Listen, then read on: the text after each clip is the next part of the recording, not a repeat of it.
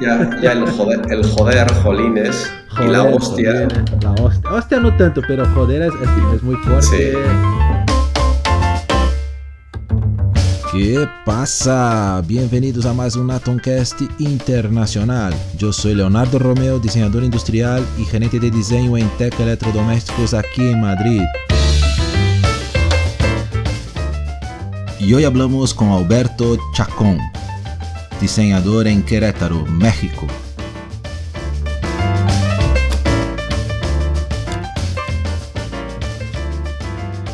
Bueno, dime, señor Alberto Chacón. Soy prácticamente queretano, nací en la Ciudad de México hace ya algunos años, el 4 de noviembre del 71, o sea que voy a, este año es el año, es el año bueno. Sí, ¿no? ¿Ves? Es el año, este año ya alcanzo la mayoría de edad. Espero que algunas promociones, ¿no? claro, seguro. O algunas consideraciones especiales, ¿no? Eh, pero bien, inicialmente, eh, siempre mi hijita en la vida, siempre había dicho que iba a ser arquitecto. La arquitectura lo tenía algo como muy claro y conforme fue avanzando el tiempo, empezó a surgir otro gran interés. El fútbol. Ah, eh, y obviamente la música. El, el fútbol fui un poquito más capaz que, que, para la música, sin embargo, ninguno de los dos me iba a dar para comer, honestamente. y hubo otra ocasión que, que, que, sigo con eso, que es, es el, la gastronomía.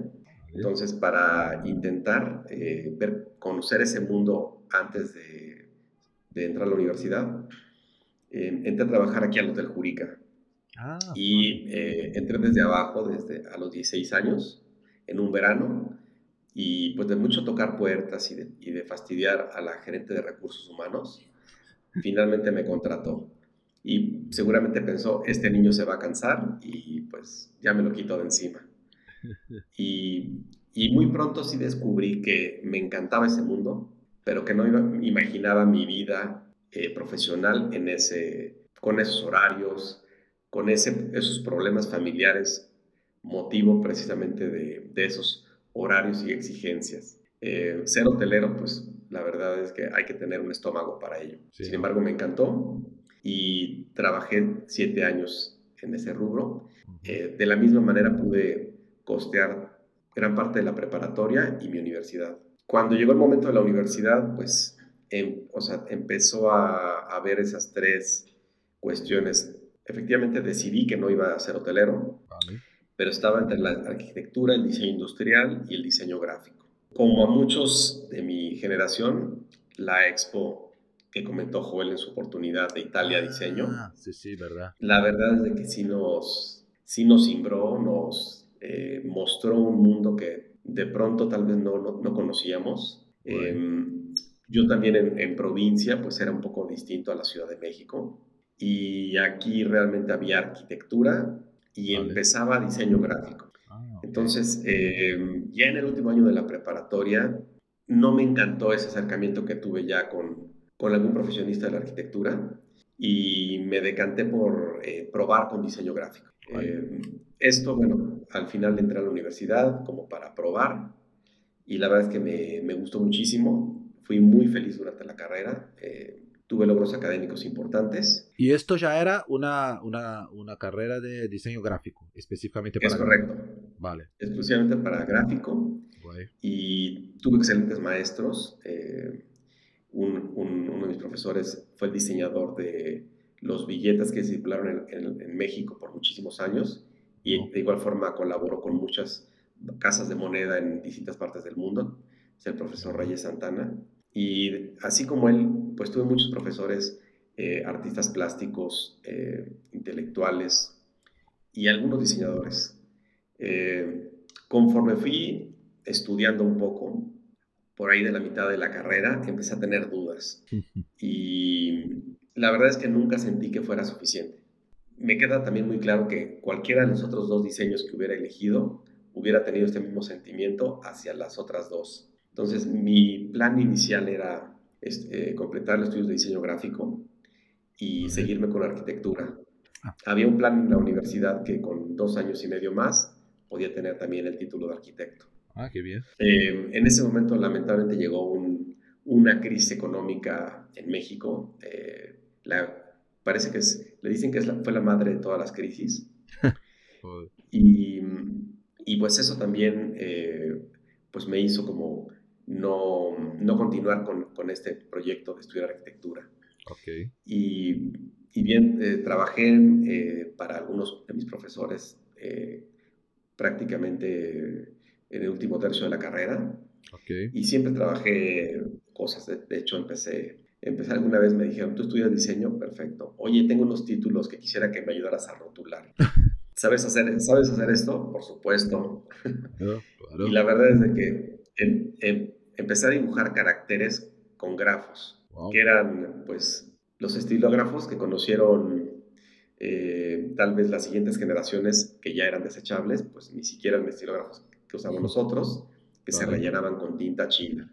Los ah. grafios todavía eran más precarios, eran de puntos intercambiables y la verdad es que era una extraordinaria herramienta, pero no era una plumilla de caligrafía. Entonces yo empecé a hacer caligrafía eh, de manera autodidacta.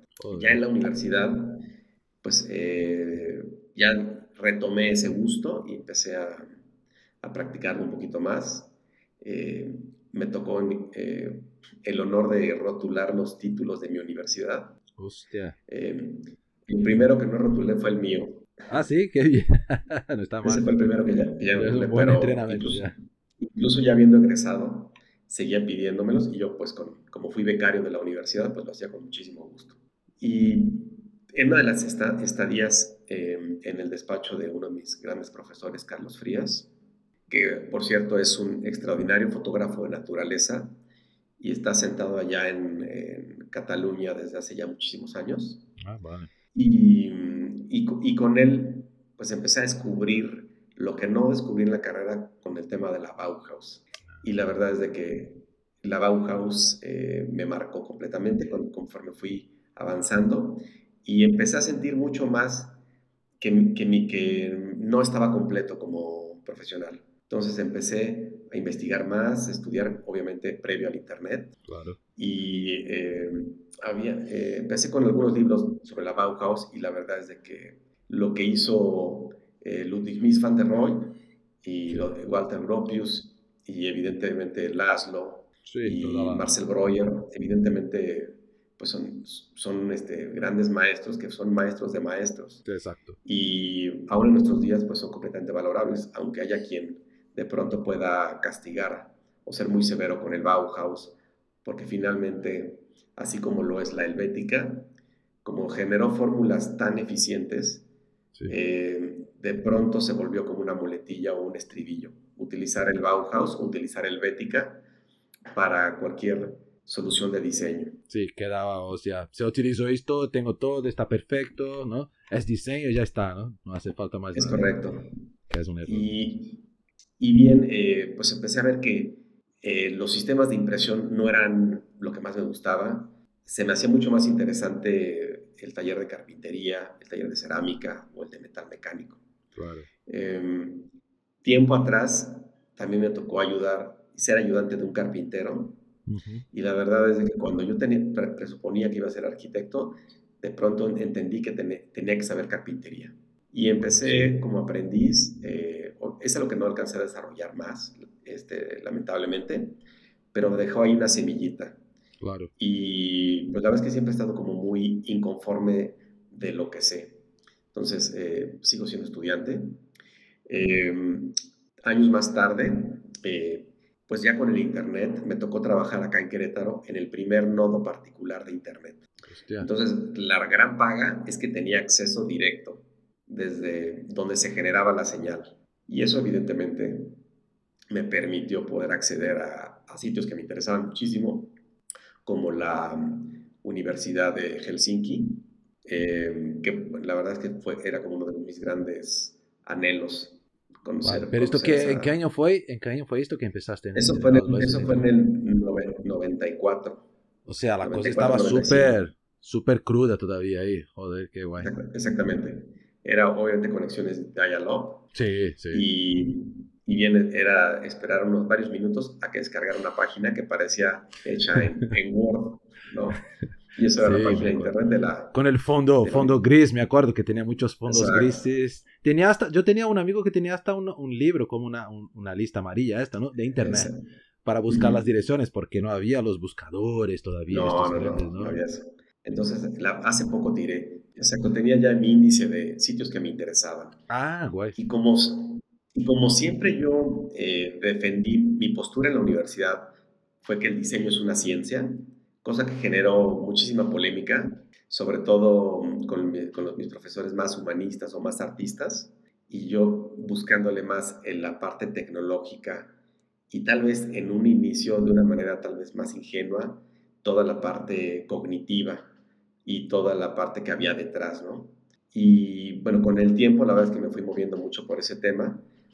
Aprendí HTML, cosa que no me acuerdo en absolutamente nada. ¿eh? pero mm, empecé como diseñador web eh, y después fui diseñador multimedia, ya con un internet ligeramente mejor y seguía buscando, obviamente, qué, qué pasaba en Alemania, qué pasaba en Estados Unidos, eh, y, viendo cuáles eran los grandes hitos y los grandes temas del diseño, ¿no? Sí, sí. Eh, y yo tenía muy claro que tenía que estudiar y algo más. Entonces, consultando con un gran amigo y, profesor y colega, Luis Ecua, eh, le pedí, siempre me trataba de pedir asesoría, que cómo veían desde afuera, qué me convenía. Em, si estudiar la, una otra carrera o estudiar, este, que, hubiera sido diseño industrial, o estudiar una maestría. Y pues también me acerqué, tuve la fortuna de, de platicar con Héctor Barreiro, que también es un, pues un diseñador eh, la verdad es que los que picaron piedra acá en México, eh, trabajando en el área de tableros de Condumex, y ah, además un, la verdad es que una persona muy generosa y excelente profesional, me ayudó a contactar porque veía muy lejano el poder acceder a las becas para irme al extranjero. Y pues al final me, me, pasó dos o tres eh, contactos y me acerqué a la Universidad Nacional Autónoma de México, la UNAM, y que tenía ya el posgrado con algunos años eh, en marcha. Y cuando llegué a la UNAM, este, pues, evidentemente yo no había estudiado en una escuela pública previamente y pues tenía una preconcepción muy distinta de lo que experimenté. Entonces, pues hay, hay que concursar para entrar, fue un proceso, hubo un propedéutico, eh, hubo una apuesta porque yo me fui con una mano adelante y una atrás y, 250 pesos que no eran, no eran nada y el, este, el boleto de autobús. y así llegué, llegué tal cual a, a, la, UNAM y la verdad es que cuando llegué fue un mundo increíble para mí. O sea, me movió, acá decimos, me movió, me, me movió el tapete. Vale. Eh, como movió el piso, no sé cómo se puede decir en, en, español castellano. Sí, bueno, te ha cambiado la visión, algo así, o sea, te ha... Te ha... Totalmente. Qué guay. Totalmente, y la verdad es de que eh, me, me, volví mucho más hambriento de conocer otras cosas. Eh, si me gustó el diseño industrial, la arquitectura me siguió enloqueciendo. Entonces, el posgrado de diseño industrial pertenece, pertenece al posgrado de arquitectura. Vale, vale. Y la verdad es que grandísimos maestros, arquitectos y diseñadores han, han estado ahí en estas aulas. Y simplemente estar en la ciudad universitaria ya es, ya es otra cosa. Sí. Entonces, eh, pues seguí estudiando. Eh, era pues, estudiante de posgrado, pero yo me metía de oyente a, a materias de arquitectura y de diseño industrial. Claro. Entonces, eh, tuve buena relación con, pues, con la, la, profesora que estaba a cargo del taller de cerámica, con los profesores que estaban a cargo del taller de laminados y metal mecánico.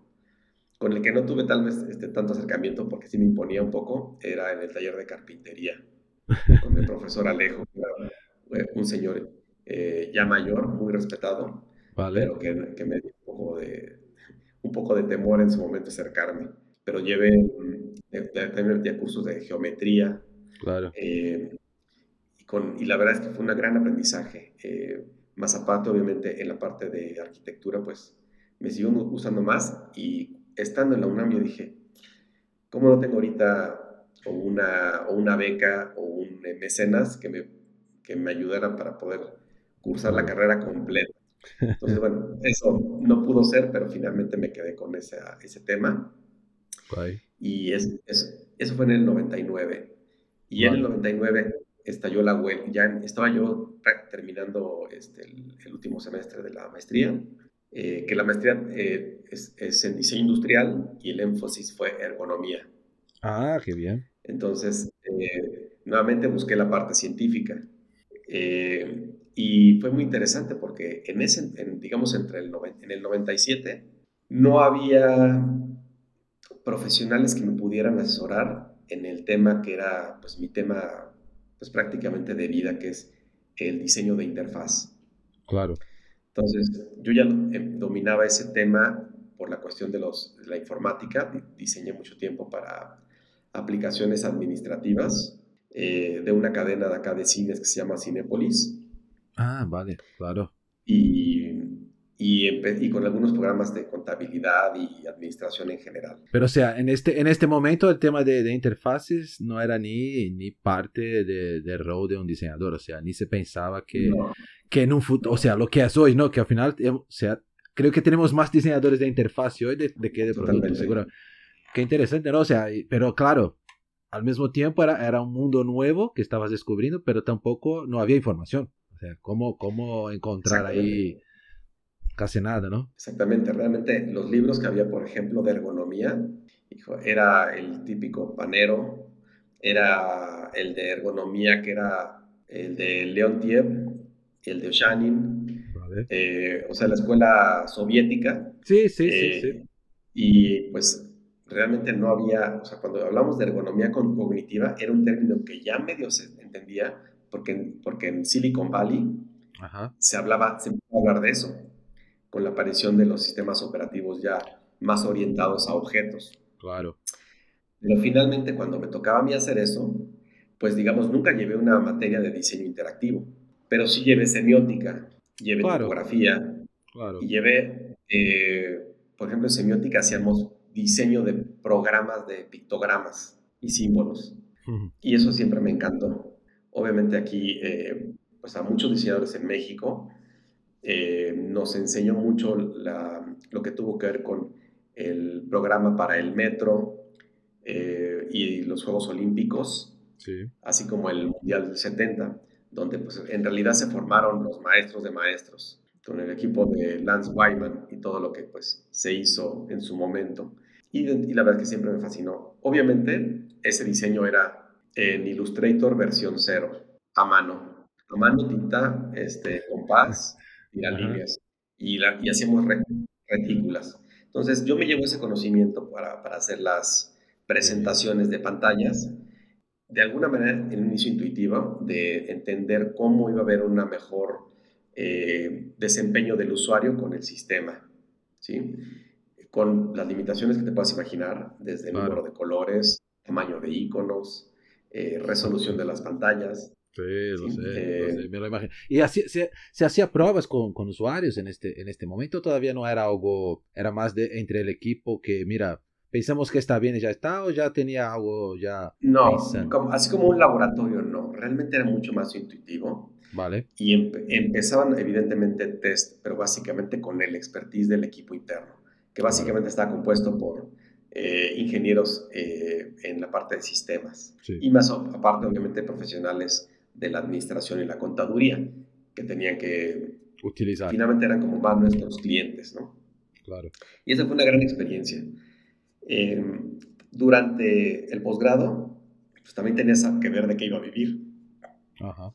Entonces, eh, la Ciudad de México no es una ciudad tan fácil, aunque tienes en qué moverte y todo, pues realmente llegas ahí y no le interesas a nadie. no es como llegar a la provincia que llega llegaba la gente de fuera y pues todo el mundo lo recibía. Y sí, es una ciudad grande, o sea, es, es uno más. Exacto. Y realmente allá, este, pues sí pude ser muy buenos amigos, pero curiosamente fueron más extranjeros ah, este, o, o, foráneos, pero realmente pues, la gente de la Ciudad de México tenía su rutina y, y pues así es en cualquier gran ciudad. ¿no? Sí, sí. Em, entonces eh, tenía yo que trabajar, porque no, no, no ingresaba todavía el posgrado al padrón de excelencia de lo que es el Consejo de Tecnología y de Ciencia, que es el CONACYT. Entonces no había manera de tener una beca. Y pues trabajé en una empresa que hacía eh, sistemas interactivos, CD-ROMs, que era lo que estaba ah, en boga en ese entonces, con las herramientas de punta, pero curiosamente era acá en Querétaro. Ah. Entonces, este, la verdad es que era una locura porque yo me concentré ya después en mis estudios de lunes a miércoles, de lunes a jueves, y cambiaba de switch, este, a veces jueves, viernes, sábado, el domingo me completaba los, las tareas de la universidad y así me la vivía, ¿no? Eh, y, la, y la que hubo proyectos bien interesantes porque hubo que desarrollar nuevamente pantallas. Eh, yo no programé nada, pues, porque había expertos en, en, la materia, pero yo tenía que hacer que el sistema fuera intuitivo. Vale. Desarrollamos muchos cursos de capacitación para una empresa importante acá que es Gas Nieto, que es, un, es una empresa que contiene a su vez muchas empresas. Y desarrollamos muchos cursos que, que ah, Era un curso que, que iba en CD-ROOM, estos interactivos, y vosotros tenían que hacer las pantallas de, que, de, de, bueno, del curso, básicamente, de, la, de todo el sistema. Exactamente. Ah, muy bien. Y, y, con eso ellos capacitaban a todo el personal en el manejo de autotanques, eh, seguridad, manejo a la defensiva, y fueron muchísimos este, cursos. Y con eso la idea es que, en unos minutos el, el, el, el operario se, se, pudiera instruir y con eso a la empresa le bajaba eh, la tasa del seguro.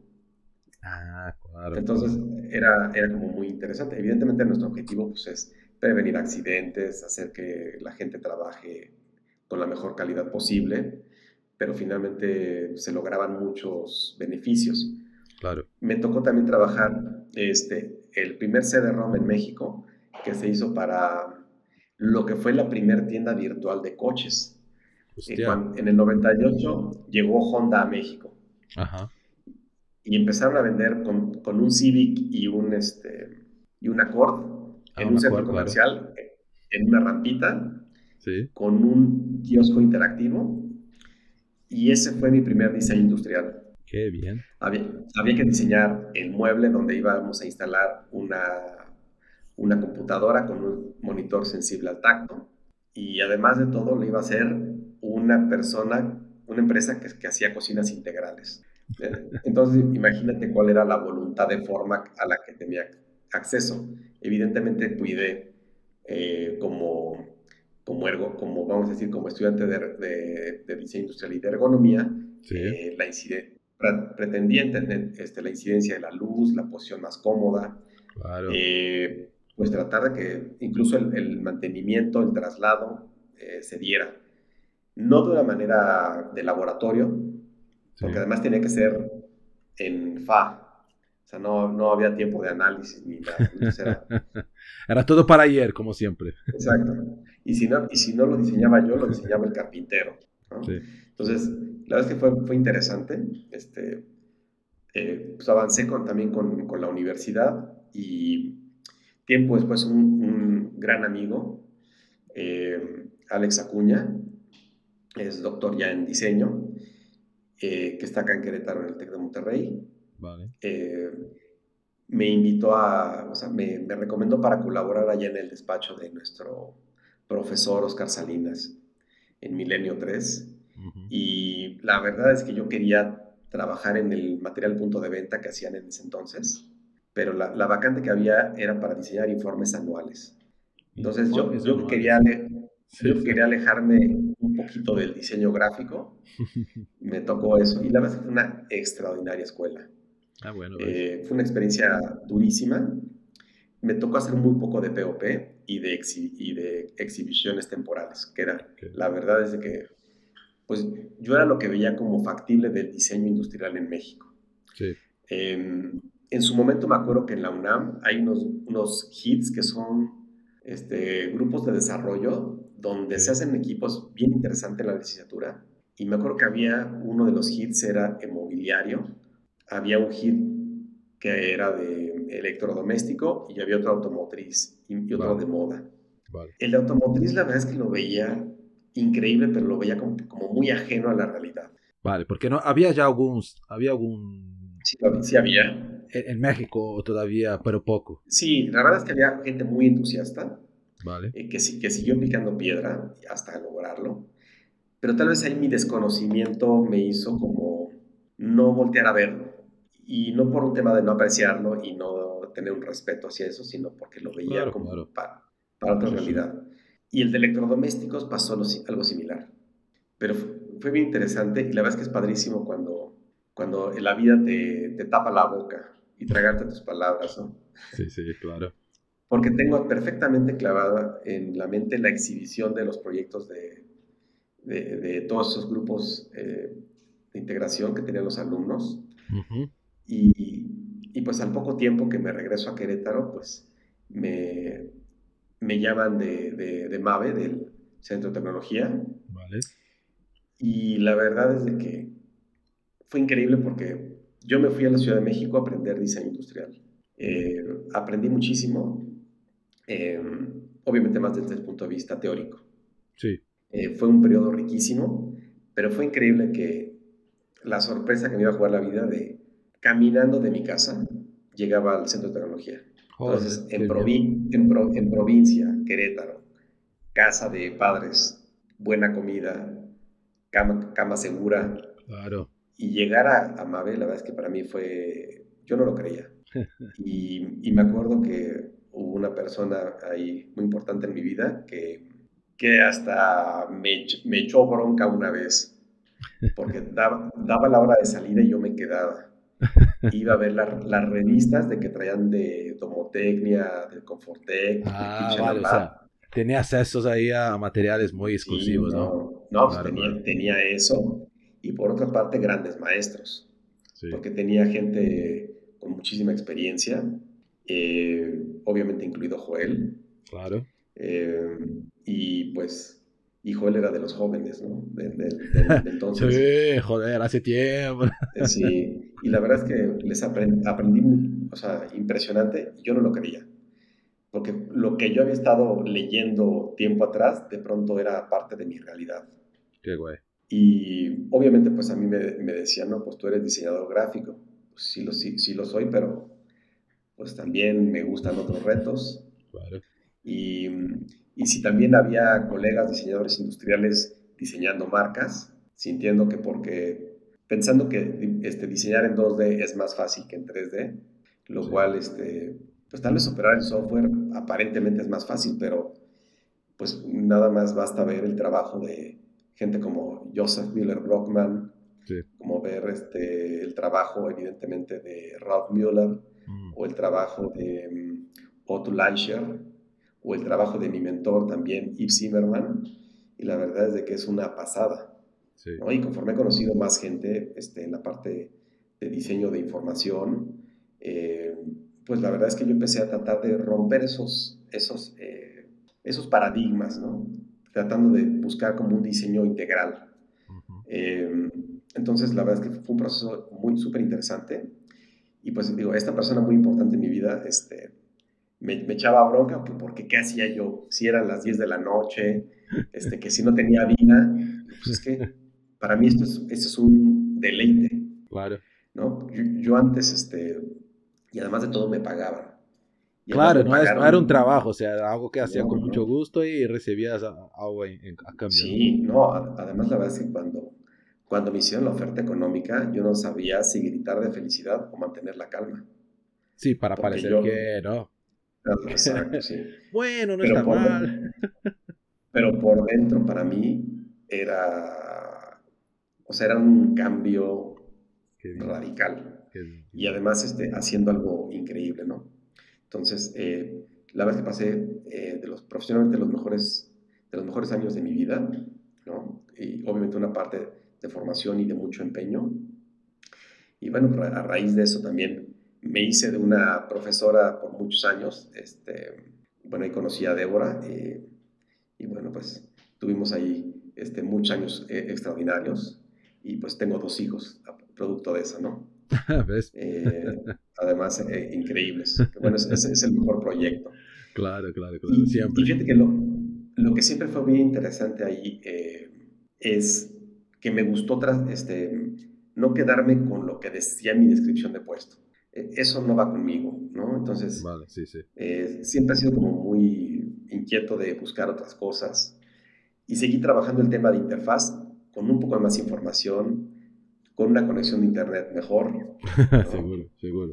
Eh, y conociendo gente que, que, también hacía realidad eso. Entonces ahí conocí también a, a otro gran amigo, José Luis Rojas, ingeniero en electrónica, con el cual he tenido una relación de muchísimos años y siempre, aunque ha habido un tema comercial, muy más recientemente, siempre ha sido una relación más de amigos y de, y de buscar por hacer cosas diferentes, ¿no? Entonces, hasta en bronca nos metimos por, por estar haciendo cosas este, en un centro de innovación. A veces nos castigaban por hacer innovación, claro. por pretender hacer innovación. Sí, salir de, de, la línea. No, no, tienes que seguir esta línea de innovación. como innovación? Tío, innovación es, ¿no? Pero pasa, ¿no? Son las curiosidades. Sí. Y, y, obviamente tratar de conjuntar todo, ¿no? Porque eh, si bien el diseño automotriz influye mucho sobre el diseño de los electrodomésticos, no sé si sea porque nos, eh, nos deslumbra a los diseñadores que no diseñamos autos ese diseño, que de, que de, pronto aspiramos a que las cosas parezcan coches. ¿no? o, yo creo, yo creo, mi visión es, tiene algo, es verdad, que, que, a ver, el diseño de, de automotriz, de automación, es algo que, que, está siempre, ¿no? Como muy protagonista en nuestro mundo, ¿no? De diseño, son, son los, los grandes astros, ¿no? De, de, diseño. Pero creo que también mucho por la, por, por la tecnología y, y, y, y, la pasta que están siempre invirtiendo ahí es muy alta, porque es una industria que, que tiene mucho dinero y, y, desarrolla muchas cosas, ¿no? A nivel de materiales, interfaces es un, gran ejemplo, ¿no? Productos. Entonces creo que también nosotros, como no es, a ver, en mi caso, en su caso, la, la parte del electrodoméstico no es una industria tan fuerte a nivel de dinero como la de, de automación automotriz, creo que nosotros intentamos ahí mirar qué están haciendo, no solo a nivel geométrico, ¿no? También que está bien, pero creo que hoy yo veo mucho la parte, no tanto la geometría, pero sí la parte de materiales, colores, porque lo, lo, avanzado que son, ¿no? Comparado a nosotros en electros. Y claro, nos deja un poco de envidia, ¿no? Porque ellos tienen un acceso a tantas cosas avanzadas y, y electros va un poco por detrás, es verdad. tampoco no hace tanta falta estar ahí como ellos, ¿no? pero es un mundo, ¿no? Muy, muy, muy... Sí, fascinante. Y la, y la verdad es que siempre también traté de fijarme mucho en los contextos. Entonces, eh, seguí evolucionando el tema de interfaces, eh, hasta, pues la verdad es que hacer muchas cosas que ahorita ya todo tiene nombre. Ahora ya hay un UX designer, siendo que pues, pues, yo no ostento ese título, sin embargo, pues me tocó hacerlo y lo sigo haciendo. Entonces, eh, también leyendo al maestro Gibbon Siepe, que influyó mucho en nuestros países, pues cuando dice que diseño industrial es diseño de interfase. Entonces, esta frase a mí me hizo mucho eco eh, por ahí de eh, pues los finales de los noventas y estamos hablando de un momento en el que seguíamos utilizando un teléfono Nokia o Ericsson, que era un ladrillo con teclas, Y, y, que no se veía ni para cuándo este, lo que vemos ahora. Y que veíamos, intentábamos que, que, que una lavadora fuera fácil de usar, siendo que, por ejemplo, desde el punto de vista de diseño industrial, ya sea por un tema de equilibrio o simetría, se diseñaba la página, la, página, la, la, perilla de, de, programas al centro, en vez de pensar en cómo debería de estar esa disposición, pensando en la secuencia de uso, tratando de invitar al usuario que aunque sean controles analógicos, tenemos que nosotros invitar a ese orden. Y bueno, trayendo también del mi pasado, por ahí que del, del 93, me tocó también diseñar unos tableros para sistemas de automatización de granjas de pollos. Joder. y además, obviamente eso, híjole, necesitaba de ser bonito porque eran unos gabinetes metálicos que hasta la fecha se siguen usando. Claro con los interruptores, eh, teclas, perillas del serie que se siguen vendiendo, eh, donde lo que yo podía hacer era hacer un layout, tratando de hacer una disposición y trabajando con tipografía y trabajando con algunos iconos para tratar de eso hacerlo mucho más entendible. eso que aprendí por ahí, haciéndolo en, en, el 93, entre el 93 y el 95, eh, pues también me lo traigo cuando me toca diseñar los primeros paneles de control de lavadoras. Claro. pues era la típica lavadora americana, eh, donde me acuerdo que la única diferenciación que se hacía entre una marca y otra, había, había veces que era lo que mis amigos de diseño industrial decían la serigrafía. Sí, la serigrafía. Cada que me decían eso. Cambia el color y ya está. Sí, exacto. cada que me decían que si yo había hecho la serigrafía, era como si me hubieran dado dos bofetadas. Oh. Porque, bueno, pues, es como la, serigrafía es el proceso de impresión, pero podría ser, este, podría ser grafiteado, podría ser este, impreso con láser, podría ser lo que sea, ¿no? Pero toda serigrafía.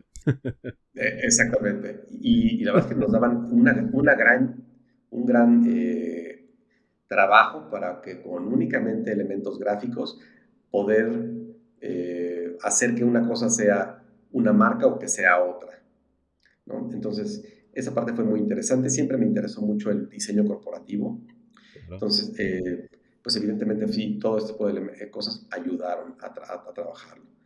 Y bien, muchas veces también, aunque en mi descripción de puesto estaba únicamente hacer lo que eh, inicialmente gráficos para, o los ID graphics, pues también me, me tocó eh, acercarme para poder resolver proyectos de manera más integral, entonces diseñar la gráfica del empaque, diseñar el instructivo, eh, diseñar un poco más. Incluso claro, todo, todo el paquete, ¿no? Que al final no es... Exacto. Creo que, que, la gente nunca, bueno, la industria en general nunca ha parado mucho, ¿no? Ahora que, que es fácil después, ¿no? Después que viene Apple con toda una experiencia que, que, la gente es, es, difícil tirar la caja de Apple muchas veces porque la gente guarda yo conozco mucha gente que guarda la cajita de iPhone que no sirve para nada después pero es que es tan buena que tú guardas o da a tu hijo porque les encanta y, y, ahora claro ahora todo se empieza a hablar no oh, vamos a hacer el, el empaque todo muy bien hecho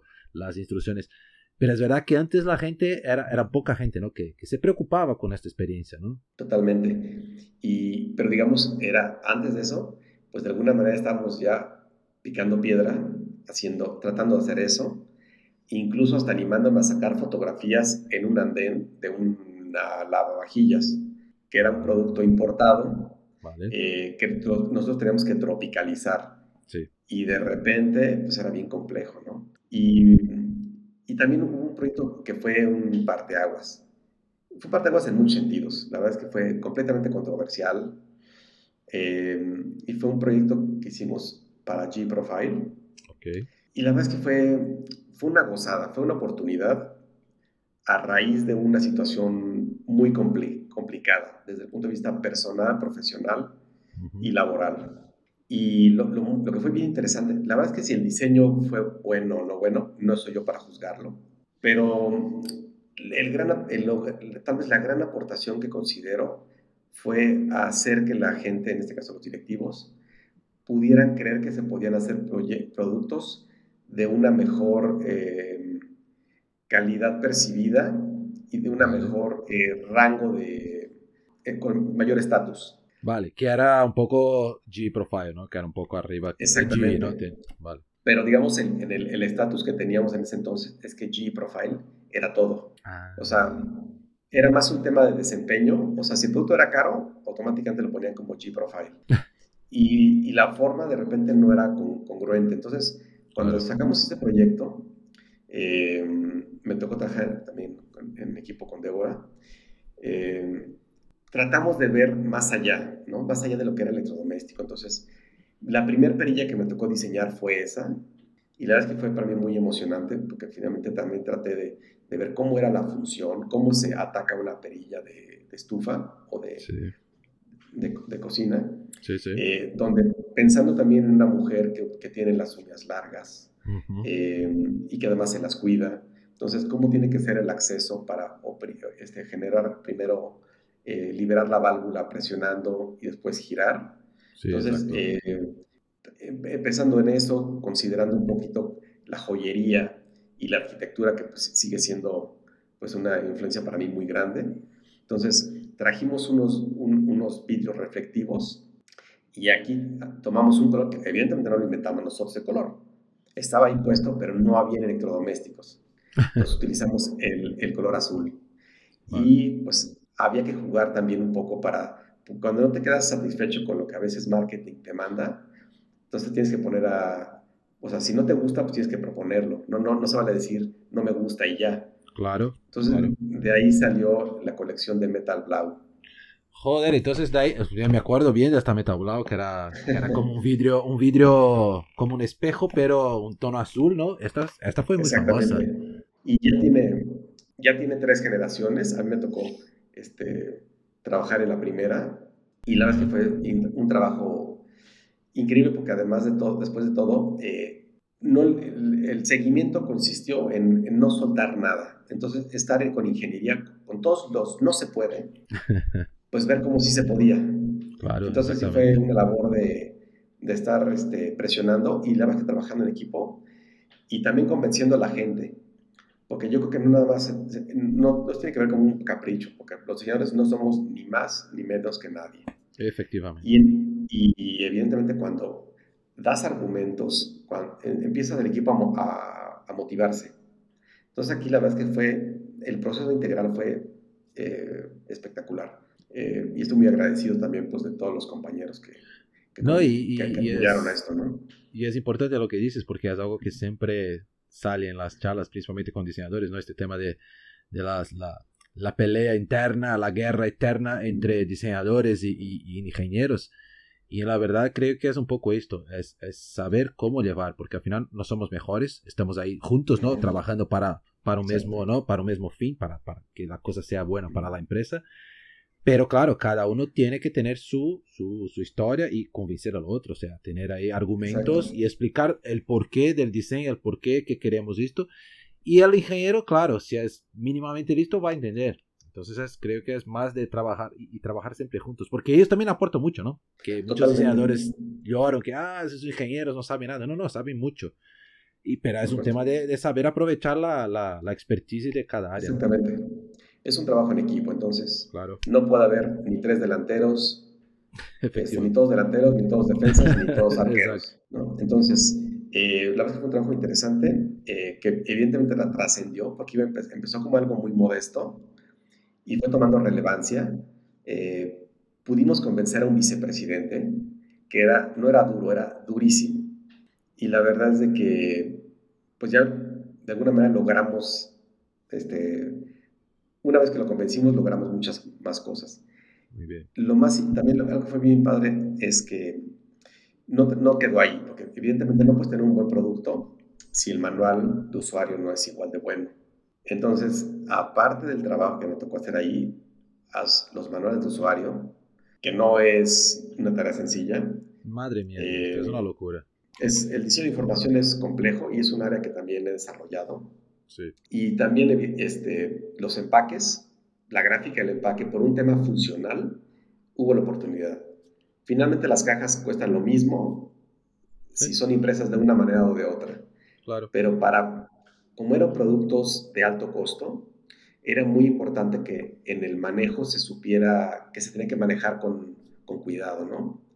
Para evitar este, mandar al scrap todo ese producto. Sí, sí, sí. Entonces hicimos una gráfica y una serie de iconos para el empaque, siguiendo la misma geometría, porque obviamente tenía que ir de la mano eh, y digamos de la misma geometría que hice las perillas, desarrollé la familia de iconos para ah, toda la línea de productos. Y, y, bueno, de ahí también, eh, de pronto también el celo de que no fuera de repente en marketing hacer un catálogo de producto como los que hacían antes, o sea, con todo respeto. Y pues el director de marketing me dice, eh, porque yo, yo hicimos una presentación de toda la línea. Sí, sí. Entonces ya, ya el director de marketing me dijo, ¿qué necesitas para poder hacer esos catálogos? Ah, muy bien. Entonces ahí, este, Rolf Hisman, una persona también extraordinaria, eh, y, la verdad es que muy, muy gran apoyo y, y ya después hasta buenos amigos, eh, pues me dijo, ¿qué necesitas? Y yo dije, no, pues eh, mi carta Santa Claus era el Mac más caro. Ahí está. Como, dicen allá en España, el Apple. El, Apple, el Apple, el Apple, más caro. el más caro. cuando en el centro de tecnología no podía conseguir, o sea, tal vez un recurso un poco mejor, el director de marketing, ahí está. Y desarrollamos a partir de ahí también este, para Monogram el, este, el catálogo. Ah, y bueno, pues la verdad es que fue, sí tuvo muchas satisfacciones y estuvimos hasta en el lanzamiento. Entonces, eh, realmente ha sido muy gratificante poder ver desde la concepción hasta la presentación con los clientes. Con los clientes que en este caso los promotores y la gente que hace cocinas integrales. Claro. Y, lo interesante también es encontrar después con, en, en estudios de arquitectura, en edificios de departamentos em, de vanguardia, de repente ver los productos insertos, cuando fueron ellos para quienes visualizamos la línea. Entonces, finalmente no hubo un tema de que yo los hubiera convencido, sino que ellos encontraron el producto en el mercado y lo pensaron idóneo por el tema de precio y, tal vez de, estética. No, y además de todo, poder participar de, todo el proceso hasta, ¿no? hasta la parte de. O sea, porque claro, al final creo que el, gran reto de todo es cómo, cómo cuadrar todo, ¿no? Desde la idea de diseño, que la parte técnica va encajando, ¿no? Con lo con primero concepto para que salga de la mejor forma y después cómo vender esto, ¿no? Porque al final fue pensado de una forma y, y la comunicación si no cuadra con el producto pierdes, ¿no? Pierdes mucho. Es correcto. Y digo, afortunadamente ahora Apple ha, ha limpiado un poquito el camino para muchos de nosotros y ahorita ya todo el mundo habla de la experiencia del usuario, la experiencia del cliente, la experiencia de la marca. Eh, y ya empieza todo a tener sentido. Obviamente ahorita mucha gente quiere lograr de la noche a la mañana tener esa experiencia este, con un producto este, de un startup. ¿no? Y evidentemente es, una aspiración completamente genuina, pero pues es algo que se tiene que lograr con muchísimo trabajo. Y bien, pues, pues de ahí siguió habiendo algunos proyectos y llega de pronto la oportunidad. Eso fue en 2004. Ok. Eh, yo ya sabía que iba a ser padre. Ah, vale. Este, por primera vez. Sí, sí. Y pues evidentemente, pues empieza a ver las cuentas y de repente llegó una buena oportunidad de Black Decker. Ajá, eh, que en su momento fue comprado por Applica, una empresa más grande. Y aquí mismo en Querétaro estaba la, la, planta donde se fabricaban electrodomésticos menores. Okay. Y bueno, ahí me ofrecieron eh, hacerme cargo de los empaques, manuales de usuario, eh, controles y eh, acabados. Muy bien. Entonces, sí era un, trabajo, la verdad es que también era ser, este, tener varios, varias cachuchas, varias gorras al mismo tiempo, ¿no?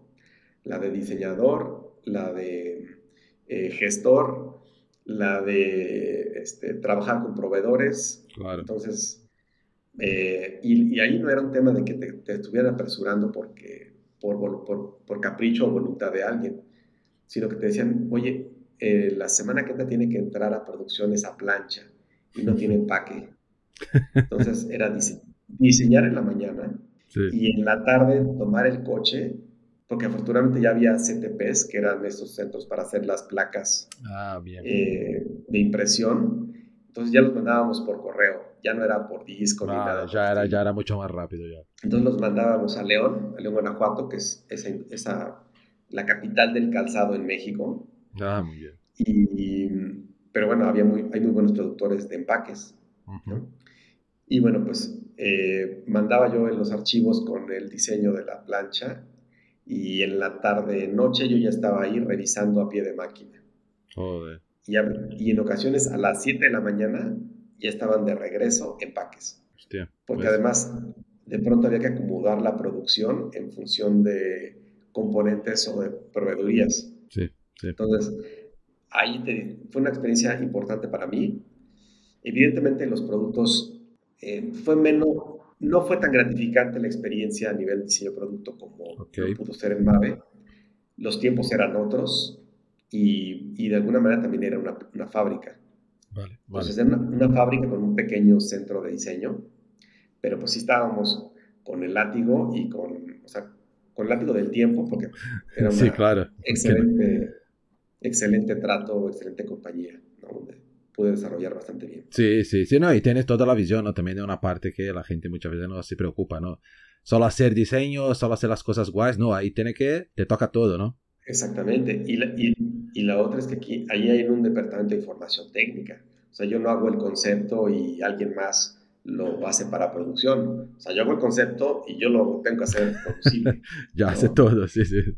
Y de pronto era, este, me tocó intervenir en diseño industrial y principalmente con acabados y con, el, y con las interfaces de productos, tanto de licuadoras, planchas, cafeteras, hornos, hornos tostadores, Los tostadores, sí, vale. Más el tema de, de branding para algunas marcas.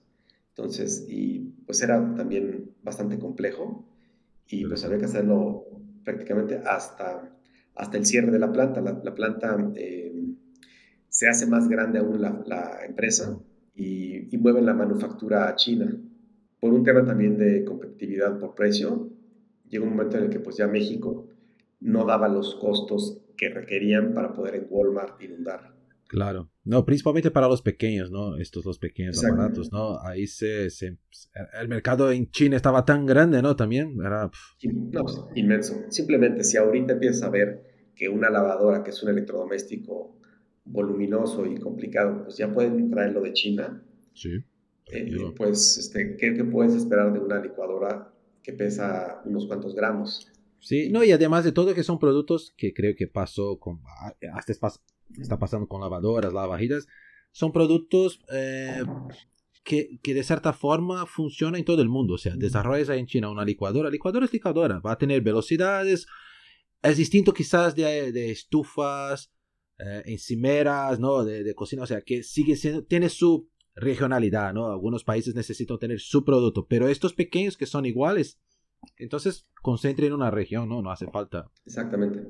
Y bueno, eso también abrió otras oportunidades porque pues había que seguir comiendo y, y eso nos impulsó a hacer freelance. Nuevamente la empresa cierra, eh, el, algunos de mis compañeros se fueron a, a Miami ah, eh, y pues bueno, la familia estaba aquí, acababa de construir la casa, entonces pues no era fácil como que decir me pego, me voy, ¿no? este, De esas decisiones que también tomas, tomas en la vida y que no sabes si fueron buenas o malas. Pero bueno, pues, nunca vamos a saber. Nunca vamos a ver. Y bueno, este, seguí también este, desde el 99, he, trabajado también como profesor de cátedra. Ah, muy bien. Em, en las carreras de diseño gráfico, diseño industrial, arquitectura y también en, en mercadotecnia y comunicación. Ah, bueno. Eh, evidentemente me he sentido curiosamente mucho más a gusto eh, en diseño industrial y arquitectura.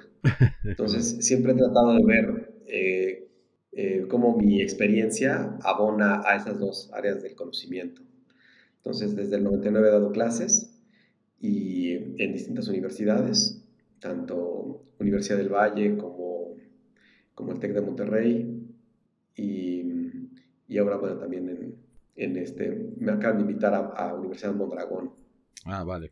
Em, y bien, ahora obviamente pues también es este, un mundo completamente distinto.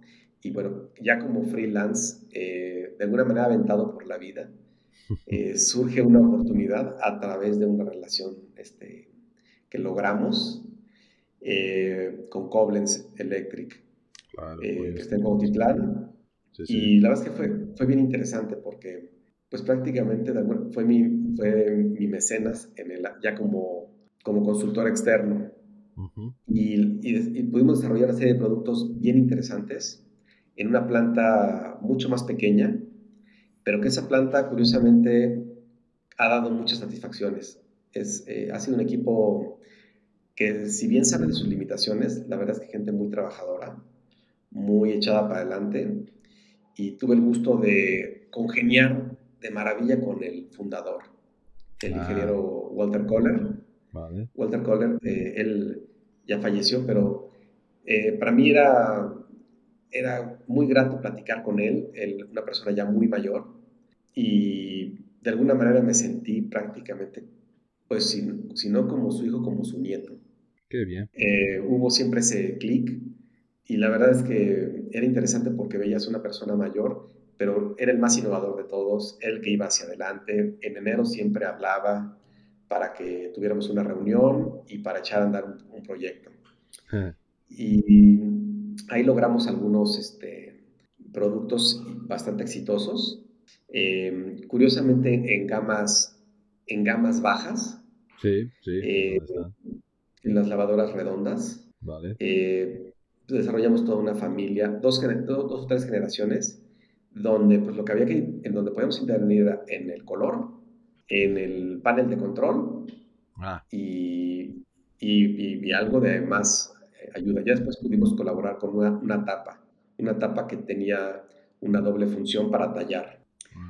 Eh, pero eso ya digamos fue la, la, máxima y fue por un tema de costos. Vale, Querían abaratar esa tapa metálica y pues hay oportunidad de hacer algo. Entonces dije, no, pues no puedo presentar algo únicamente una traducción de metal a plástico porque el consumidor no va a percibir bien que le des eh, plástico en vez de metal.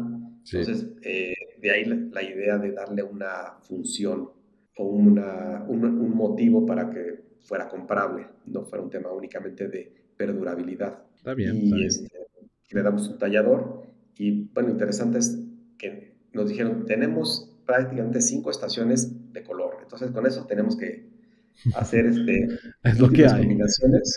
Exacto. Entonces tenemos que tener cinco, una paleta de cinco colores súper bien estudiados. Claro, ¿verdad? Y, y, por otra parte, pues las lavadoras tenían un nombre bien técnico. Entonces era KEL9534. Y dije, eso, no, eso no va más. Entonces empezamos a desarrollar nombres de divas. Ah, muy bien, mejor.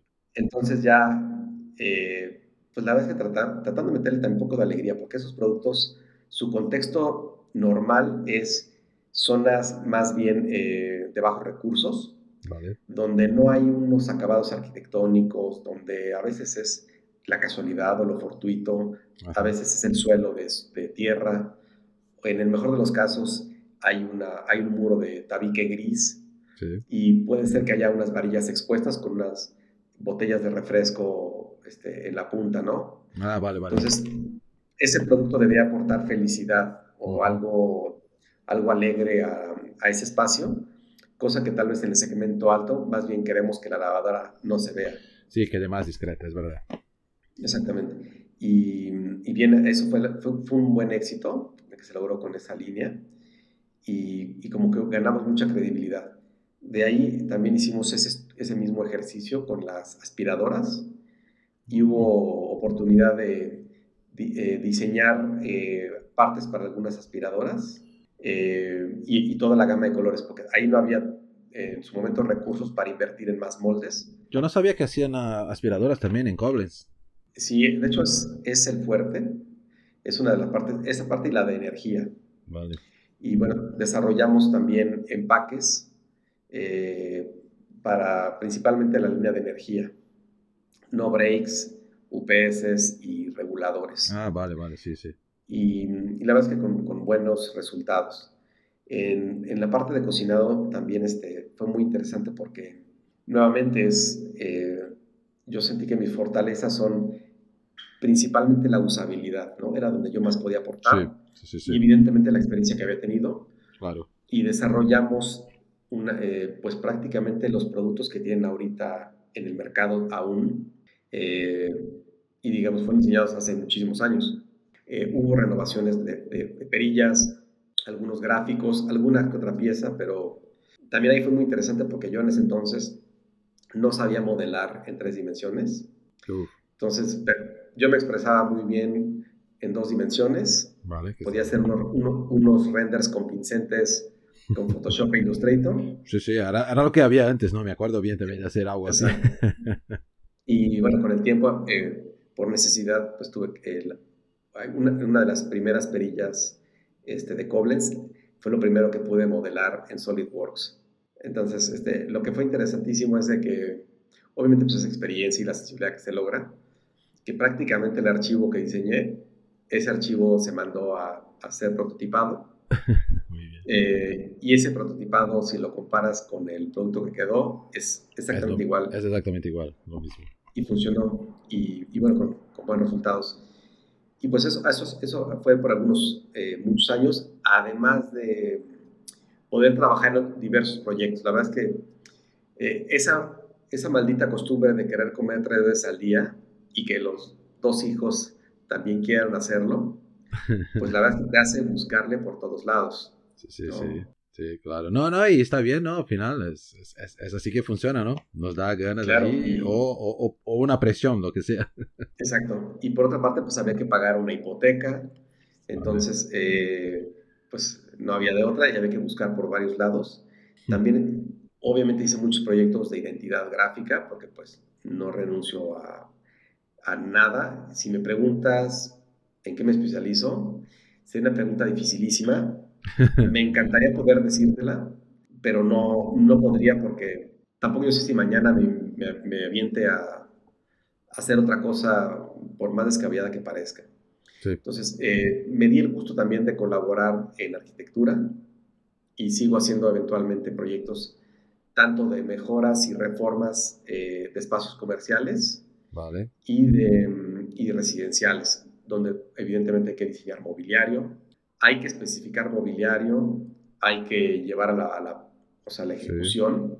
Entonces es desde, pues conocer desde lo que tiene que ver con cuestiones arquitectónicas, con obviamente elementos tradicionales, con también elementos prefabricados y pues hasta la piel que llevan los muros, eh, la especificación del papel tapiz, la gráfica. Entonces ha sido como una sumar, la suma de las experiencias, de pronto vertirlas en los proyectos y, la verdad es que, pues cuando aparte te viene un reto y dice no se puede, pues yo creo que sí se podría porque en tal lugar vi que se podía. Es justo cuando nos da la, no, no se puede, espérate, que seguramente vamos a buscar una, alguna cosa va a salir de ahí.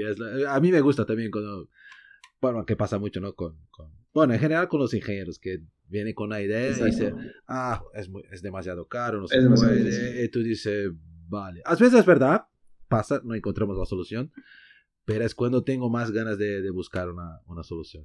Ahora vamos a. Exactamente. Y, obviamente también eh, llevo ya muchos años sin la comodidad de tener un salario.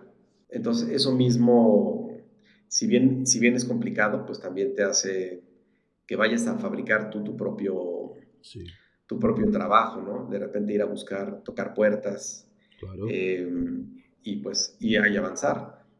Y, fíjate que también eh, trayendo a la memoria la frase de, de Bonsiepe de diseño industrial y diseño de interfaces, me, me tocó curiosamente cuando yo postulaba que cada vez, si se consideraba que la diferencia entre un diseño industrial y uno gráfico era que uno era 2D y uno 3D, como tal vez de una manera simplista se había pasado. Sí, sí, sí, pasa. La verdad es que de repente eh, cuando llegan los, los, teléfonos, el primer iPhone, y cuando conozco las, las eh, primero, ni siquiera las placas de inducción, las Este, vitrocerámicas, pues de repente digo, qué aburrido para el diseñador industrial que en Alias o en este Rhino o en SolidWorks quiere diseñar esto. Sí, no hay nada para hacer. Lo diseñó en, en, cinco minutos y ya se tardó. Sí, sí, sí, sí. Es verdad. Y, y la otra es, cuando tienes una placa de inducción, de, pronto, ¿cómo haces que sea, que sea este, General Electric, que sea Electrolux, que sea Koblenz, que sea Whirlpool, que sea Teca, que, sea, Indesit?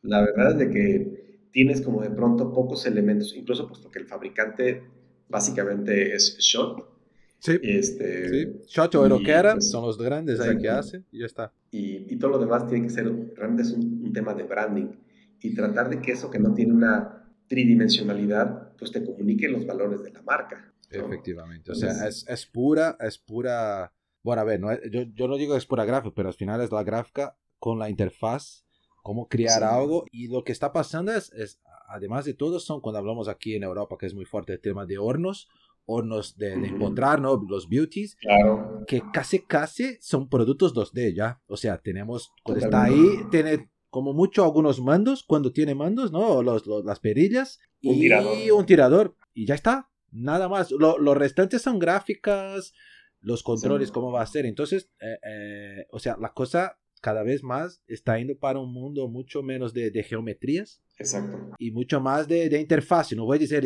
UI, UX, porque al final todo es una interfaz. Hasta el tirador es una interfaz, ¿no? Que la gente. Es como. Por eso que tú cuando, cuando, cuando este decía, no, no, todo eh, diseño de productos es interfaz, ¿no? El diseño industrial es interfaz. Sí, todo es una interfaz entre algo que estás utilizando. O sea, tú estás creando una interfaz entre la, la, la ejecución de su comida con el usuario, ¿no?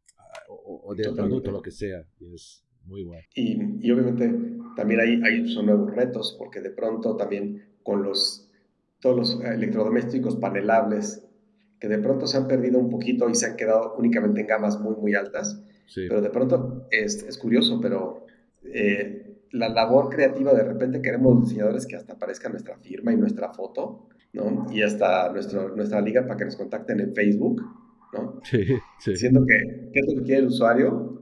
O el cliente, pues es que no, no, que no se vea nuestro trabajo, ¿no? Entonces, de pronto, de pronto nos toca jugar este, un rol, este, a veces un poco ingrato. Sí, sí, sí. Pero, este, y, digo, de la, de la, misma manera también, paralelamente, eh, he diseñado muchos interruptores y controles para domótica. Ah, muy bien. Eh, y hace unos años también, con una, una, empresa, con una base tecnológica bien interesante acá en, en México, eh, logramos un, eh, un medidor para el gas LP.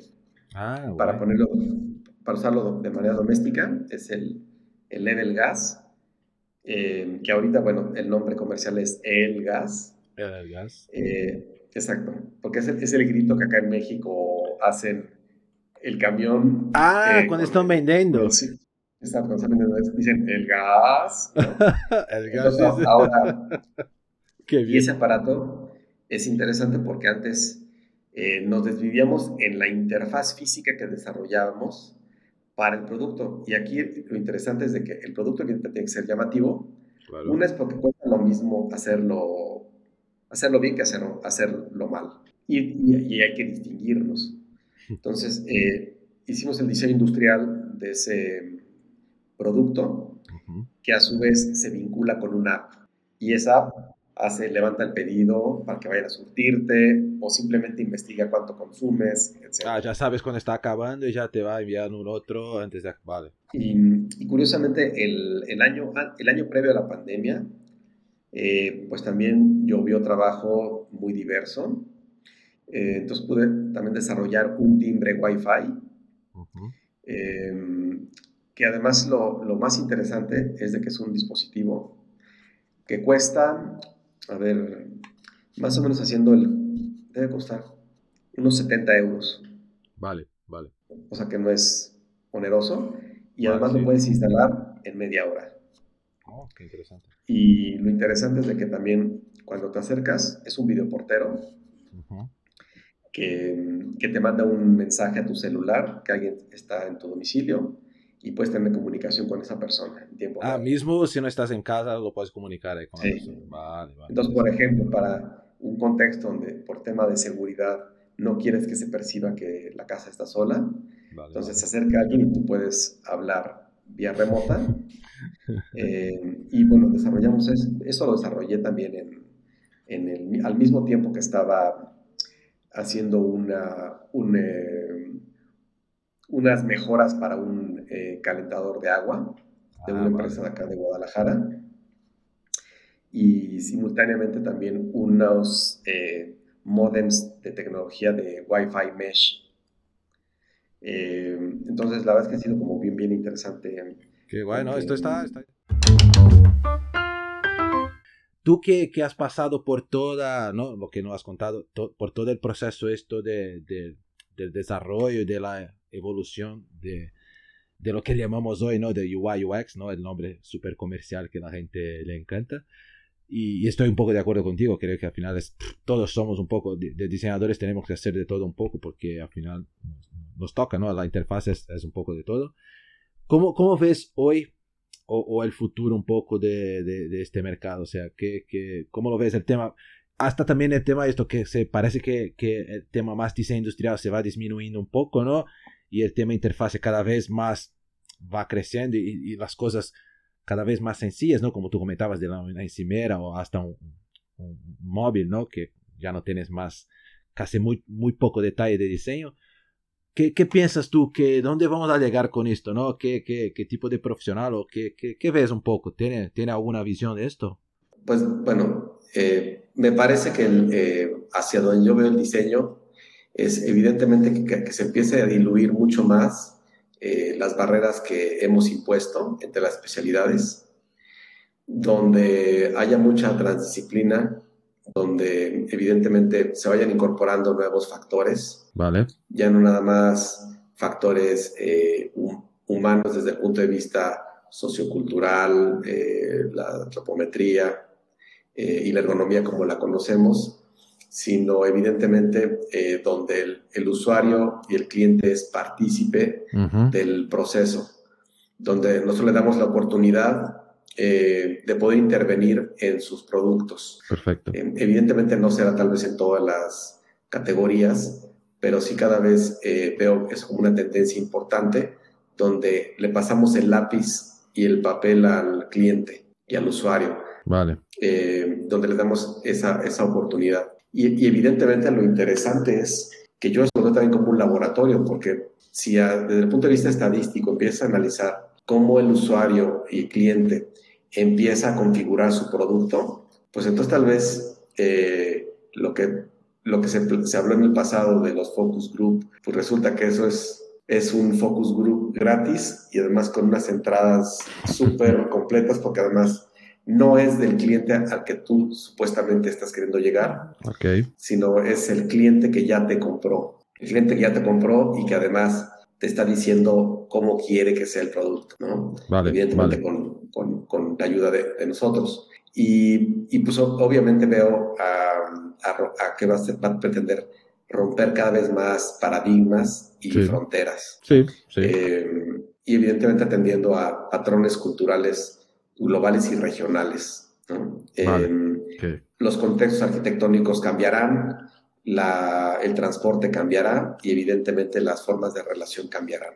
Y ahora con la pandemia pues hemos visto que, que muchas cosas han acelerado, algunas cosas se habrán ralentizado, pero evidentemente pues el creer en el teletrabajo, el creer en la telerelación, pues algo que parecía eh, ficción hace unos años, ahorita es completamente real. Entonces, eh, eh, y la otra, si vemos los patrones de crecimiento, qué industrias han crecido, qué industrias han quedado, simplemente el tema de estudiar, el concepto campus y la importancia que se le da, por lo menos en América del Norte, a, la, planta física, con lo, con lo que en realidad importa, que es la instrucción, y esa instrucción de dónde viene, pues la vez que puede llegar de múltiples fuentes. Sí, y obviamente eso abre oportunidades, abre retos para las universidades, pues para tratar de hacer valer sus fortalezas, pero eh, pues yo creo que el que gana finalmente es el, el, usuario, el cliente, el alumno o, el, o aquel que va a obtener un beneficio de todos estos sistemas. Efectivamente. Y obviamente la integración y la colonización pues por parte de Alexa, de Siri o de quien vaya a aparecer en el camino, que, van marcando los, los, nuevos estándares. Sí, sí, sí, ya es otro, otro nivel, ¿no? Que ya, o sea, ya tienes una interfaz que es totalmente distinta, porque al final es, ya no tiene algo ni que tocar, ¿no? Y ni que, que coger, es algo ya que estás hablando. Exacto. Es otro nivel, ¿no? De... Y, y, y entender que también habrá ideas reminiscentes, porque podrá haber la, voy a decir en términos latinoamericanos, una arepera eh, o, máquina para hacer tortillas o pan eléctrica y automática, pero definitivamente la comida, la comida sabe, algo tiene que cuando es hecha a mano, este, la máquina no lo replica. No, no es igual. Em, y, y, por otra parte también en el tema de los electrodomésticos, creo que quien ahorita está marcando la pauta eh, de manera muy importante pues es Thermomix.